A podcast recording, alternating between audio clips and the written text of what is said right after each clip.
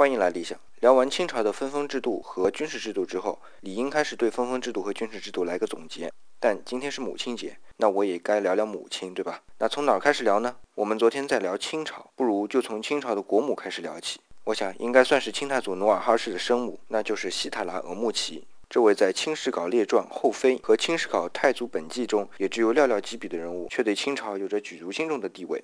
为什么这么说呢？是因为努尔哈赤的父亲是建州左卫指挥，所以努尔哈赤算是个干部子弟。可是我们后来知道，努尔哈赤的生活很困难，靠什么挖人参、采松子才能过活？原因就在于西塔拉额木齐在努尔哈赤十岁的时候就去世了，然后继母不待见他，才分家出来独自生活。反过来说，生身母亲若健在，努尔哈赤是不会这般辛苦的，也可能就没有后来的清太祖了，可能明末的社会就不会如此动荡。从这个侧面，是否可以理解为家庭范围内的母爱，其实可以维护社会范围内的稳定呢？